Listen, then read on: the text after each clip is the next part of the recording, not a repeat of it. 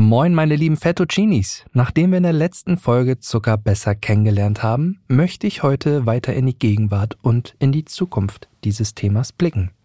Aber ehe wir das machen, bin ich bei meinen Recherchen über einen etwas kurioseren, möchte ich sagen, Zucker-Werbespot aus dem Jahr 1954 gestolpert.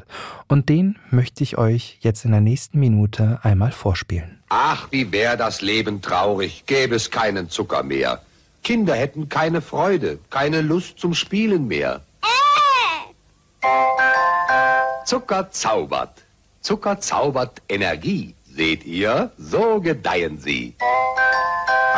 Wie wär das Leben hässlich, gäbe es keinen Zucker mehr. So ein hübsches junges Mädchen wäre dicklich, rund und schwer. Zucker zaubert. Ihre Linie bleibt so schlank wie eine Pinie. Das lässt sich beweisen. Zucker zaubert. Ah, verstehe. Zucker hilft also beim Abnehmen und macht Frauen attraktiver. Gott, dass wir das nicht schon vorher erkannt haben, meine Lieben. Ach ja, die guten alten Zeiten, oder? Was ein Unsinn. Feducation mit Speck und Charme. Zeit, etwas zu ändern.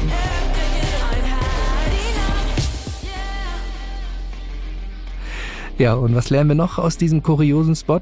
Dass wir natürlich keine Freude im Leben ohne Zucker haben. Daher freue ich mich, dass ich heute nicht alleine im Studio bin und begrüße ganz herzlich Frau Mollning vom Verein von Foodwatch. Schön, dass Sie heute da sind. Hallo, schön, dass Sie da sind. Ähm, für die Hörer, die Ihren Verein und Sie natürlich wahrscheinlich nicht so gut kennen, mögen Sie sich einmal vorstellen.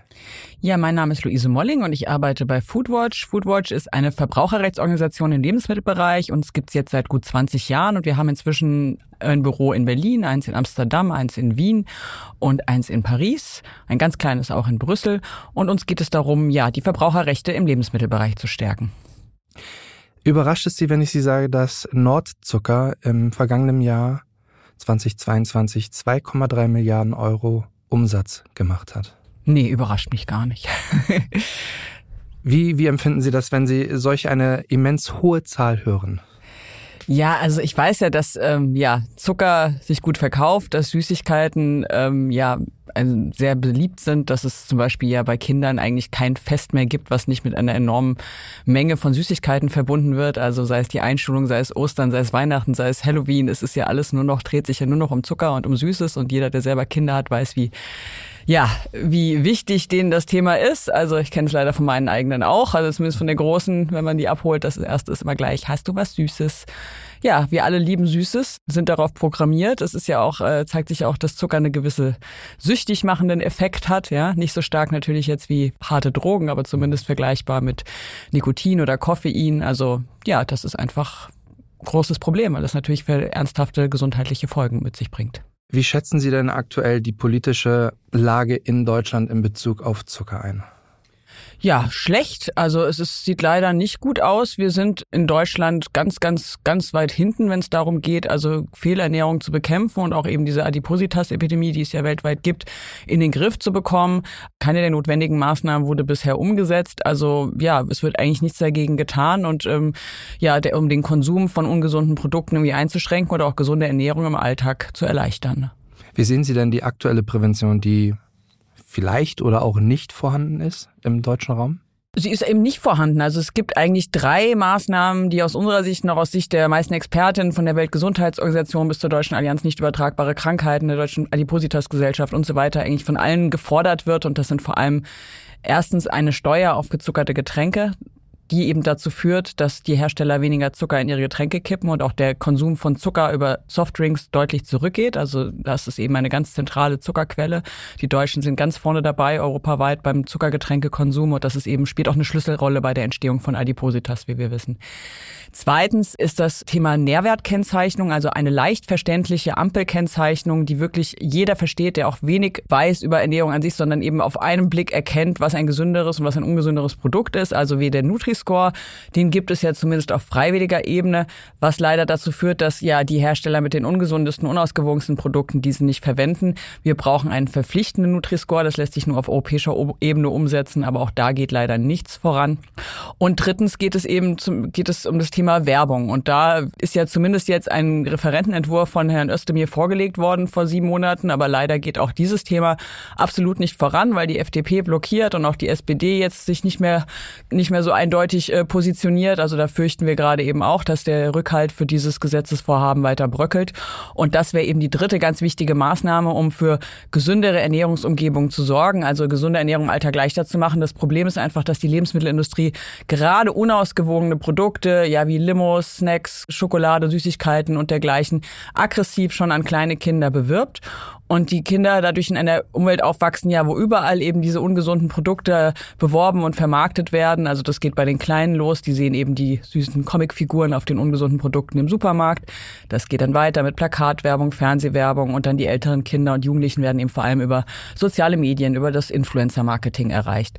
Und hier braucht es eben eine ganz klare gesetzliche Vorgabe, dass nur noch gesunde Produkte beworben werden dürfen und dass Kinder vor diesem sehr negativen Einfluss von Werbung geschützt werden, weil dieses eben nachweislich dazu führt, führt, dass Kinder mehr ungesunde Produkte essen und ihr Ernährungsverhalten dadurch eben auch negativ geprägt wird.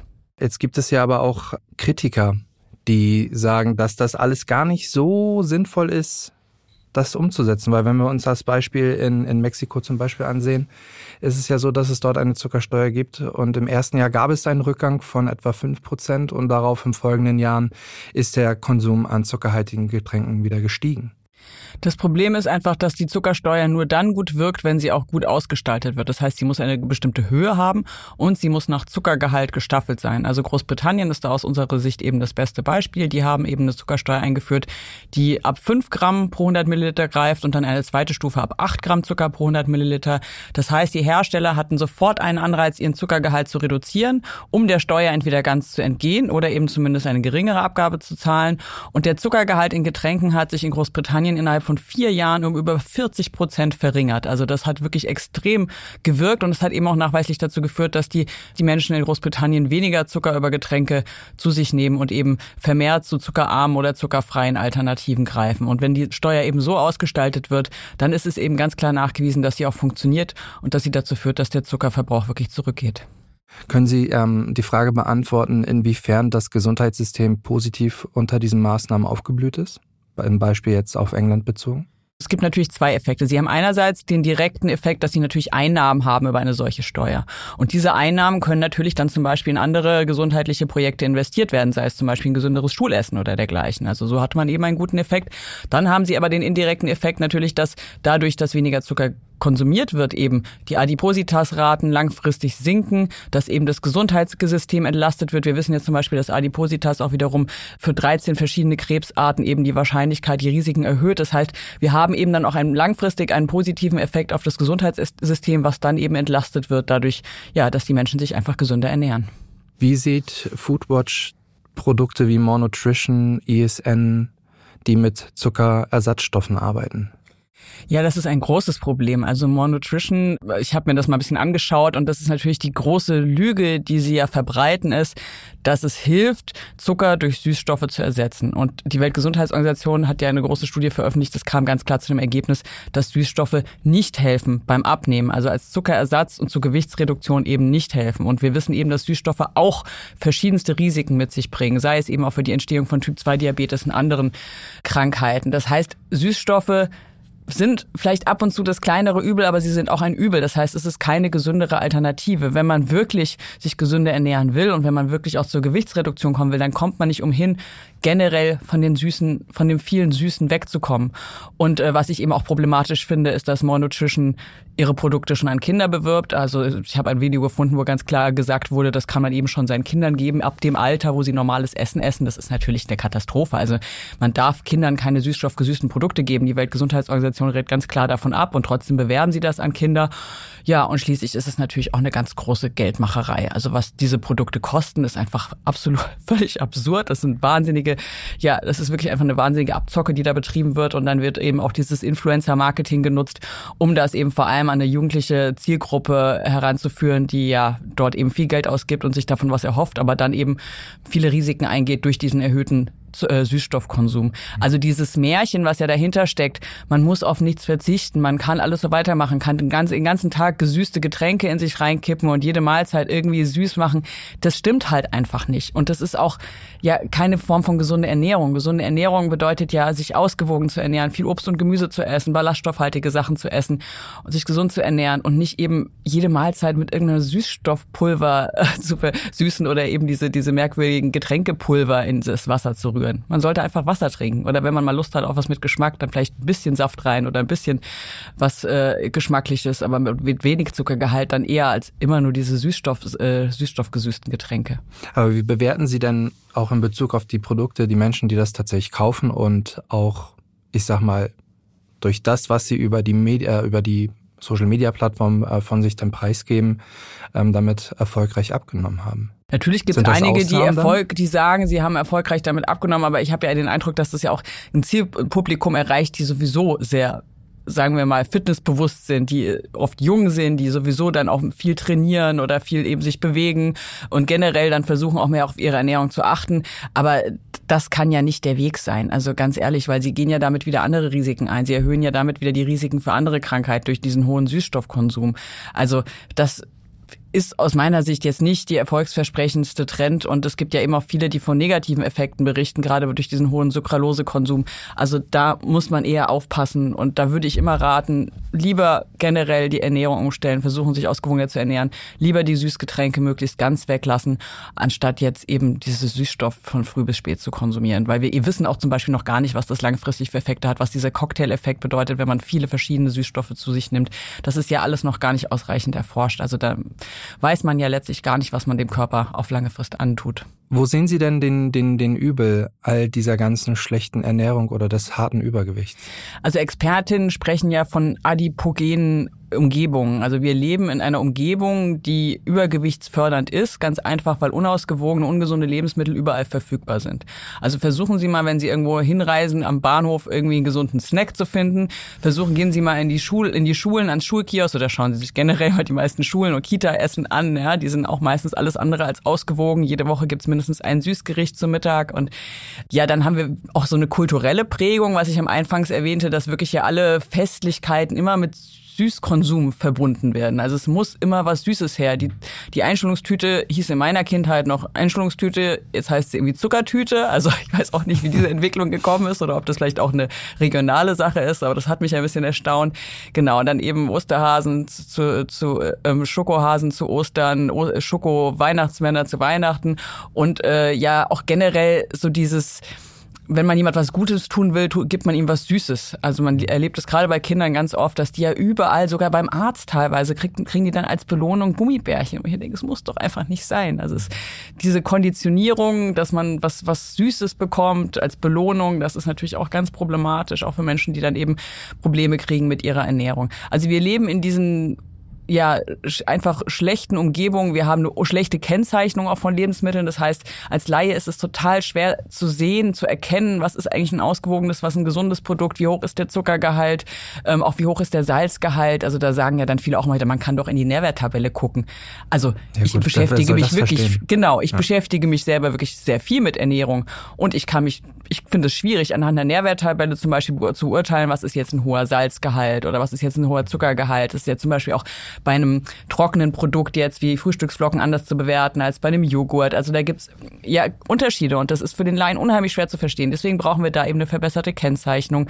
Ja, dann ist es eben diese, diese Werbung überall. Und da haben wir ja auch Studien durchgeführt. Also Foodwatch hat sich mal wirklich alle Produkte angeschaut, die zum Beispiel an Kinder beworben werden. Und siehe da, es war wirklich über 85 Prozent der an Kinder beworbenen Produkte sind zu süß, zu fett und zu salzig, um nach Ansicht der Weltgesundheitsorganisation, die dafür eben klare Kriterien aufgestellt hat, an Kinder beworben zu werden.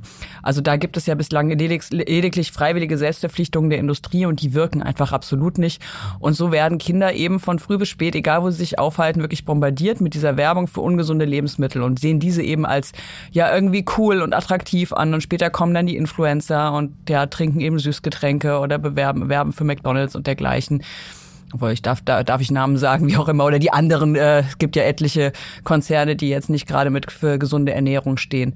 Ja, das ist ein großes Problem und wir müssen eben von diesen adipogenen Umwelten wegkommen. Wir müssen eine Umgebung schaffen, die einfach eine gesunde Ernährung im Alltag erleichtert und diese gesunden Entscheidungen leichter macht. Zum Beispiel auch durch ein ausgewogenes Kita- und Schulessen, weil da sind ja die Kinder und Jugendlichen jeden Tag.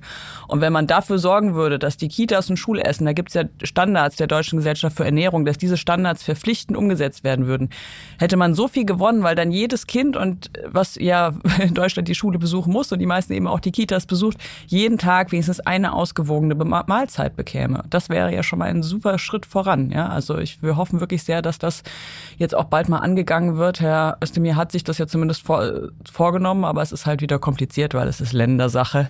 Richtig. Die Schulen, also da kommt man eben auch nicht so einfach voran. Ähm, es wäre aber wünschenswert. Und das, also die Kennzeichnung, das Werbeverbot, die Limosteuer und eben ein ausgewogenes Schule- und Kita-Essen, was am besten auch kostenlos ist, damit es ja wirklich jeden erreicht und auch äh, ausreichend wirklich wahrgenommen wird, das wäre wirksames Mittel, um Fehlernährung zu bekämpfen, um auch Ernährungsarmut zu bekämpfen. Also wir wissen ja auch, dass gerade äh, zum Beispiel Kinder aus finanziell schwachen Haushalten, wo es den Eltern nicht so gut geht, dass die viermal so häufig von Adipositas betroffen sind, dass unausgewogene Produkte oft günstiger sind als ausgewogene Produkte, also dass dann eben das gekauft wird, was schnell satt macht, was oft eben ja wenig Nährwerte hat. Mhm. Und eben das ist auch ein großes Problem. Und da wär, kämen wir halt voran eben auch mit diesem kostenfreien Schul- und Kita-Essen nach DGE-Standard und eben auch mit höheren Regelsätzen. Mhm.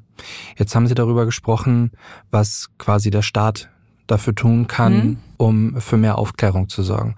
Was kann man denn im Privaten tun, wenn man jetzt zum Beispiel sich anfängt mit dem Thema gesunde Ernährung zu befassen? Was wären die ersten Anlaufstellen, wenn man halt sagt, man hat vielleicht das eine oder andere Kilo zu viel mhm. oder aber auch man möchte den Kindern, die man hat, ähm, eine gesunde Ernährungsweise beibringen?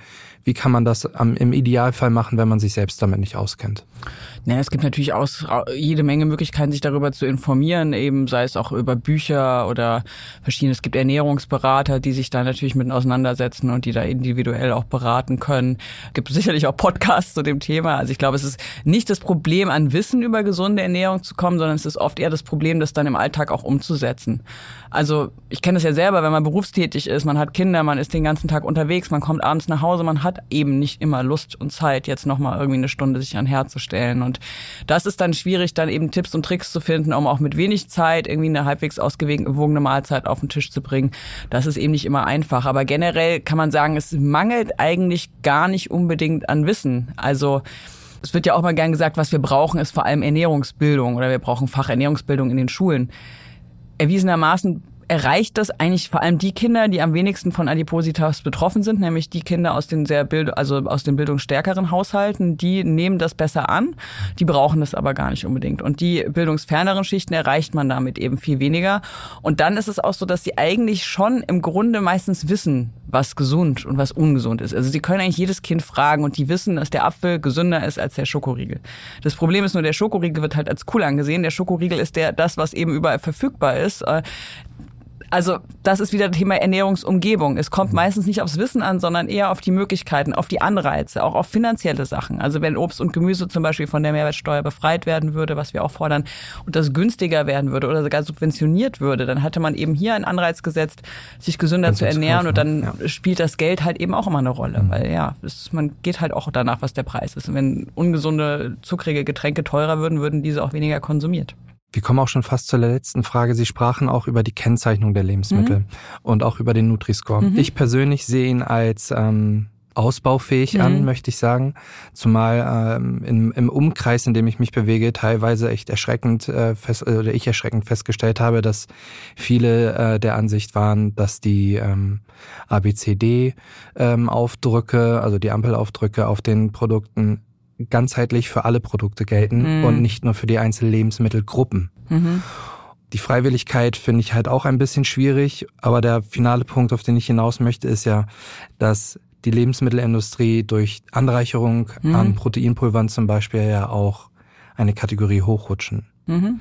Wie finden Sie das?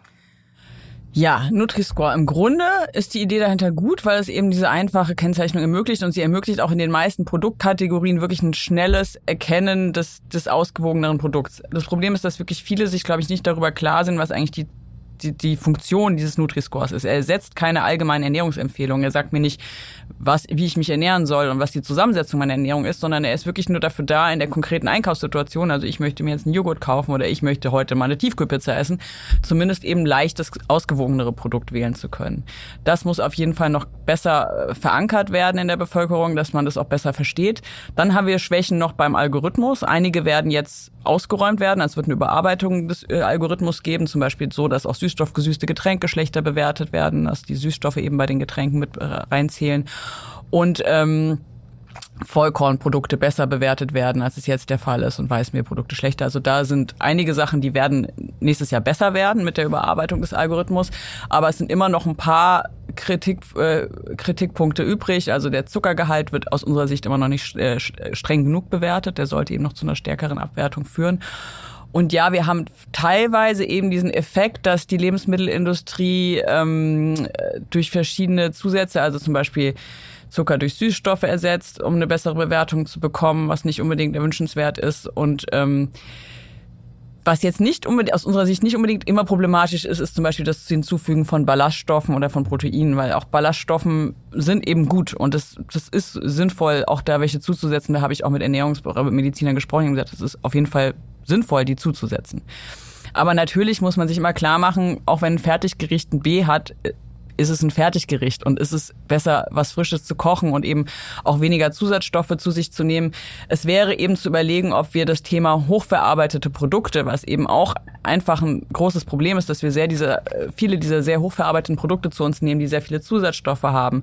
Ähm, dass man das eben mit der Kennzeichnung kombiniert. Also da gab es zum Beispiel äh, Überlegungen, dass man den Nutri-Score schwarz hinterlegt, wenn eben ein Produkt hoch verarbeitet ist, damit eben dieses ganze Thema der Zusatzstoffe, was ja durch eine Nährwertkennzeichnung wie den Nutri-Score gar nicht abgedeckt wird, zumindest noch mit adressiert ist und äh, Verbraucherinnen eben auf einen Blick erkennen, okay, das ist vielleicht ein ausge vom Nährwertprofil ausgewogen, aber es hat halt sehr viele Zusatzstoffe und die sollte man wenn möglichst auch meiden, weil wir auch da eben noch gar nicht wissen, was das eigentlich alles mit dem Körper anrichtet und es etliche Studien gibt, die darauf hinweisen, dass das auch verschiedenste gesundheitliche negative Effekte hat.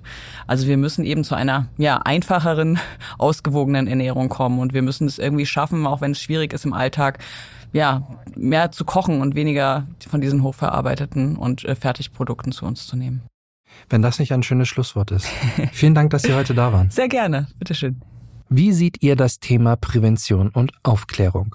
Macht für euch eine Zuckersteuer Sinn? Oder ist es doch eher eine Bevormundung? Auch diese Meinung soll es geben. Persönlich halte ich das für den richtigen Schritt in eine gesündere Zukunft. Und wie wir aus dieser und auch aus der letzten Folge wissen, sind die gesellschaftlichen Kosten von 63 Milliarden Euro sicherlich besser und anders investierbar. Meine lieben Fettuccinis, ich hoffe, euch hat das Gespräch mit Frau Mollning gefallen. Ich danke euch jetzt ganz herzlich fürs Zuhören. Denkt bitte daran, wenn ihr Anregungen, Anmerkungen oder Themenvorschläge habt für mich, dann meldet euch gerne bei mir unter feducation@gmail.com oder aber auch auf Instagram.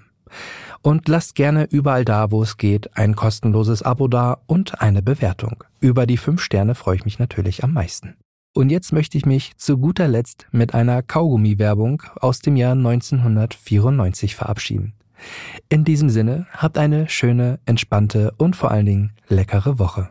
Orbit ohne Zucker. Heute genießt man ohne Zucker, aber extra lang. Orbit ohne Zucker schmeckt einfach toll. Und so lang, so lang wie der Wind weht. Der schmeckt so lang, wie man im Sattel bleibt. So lang, so lang der Fluss uns weiter treibt. Das ist Orbit, natürlich ohne Zucker. Ja, der schmeckt so lang, so lang, so extra lang. Orbit ohne Zucker. Extra lang im Geschmack. Feducation mit Speck und Charme. Zeit, etwas zu ändern.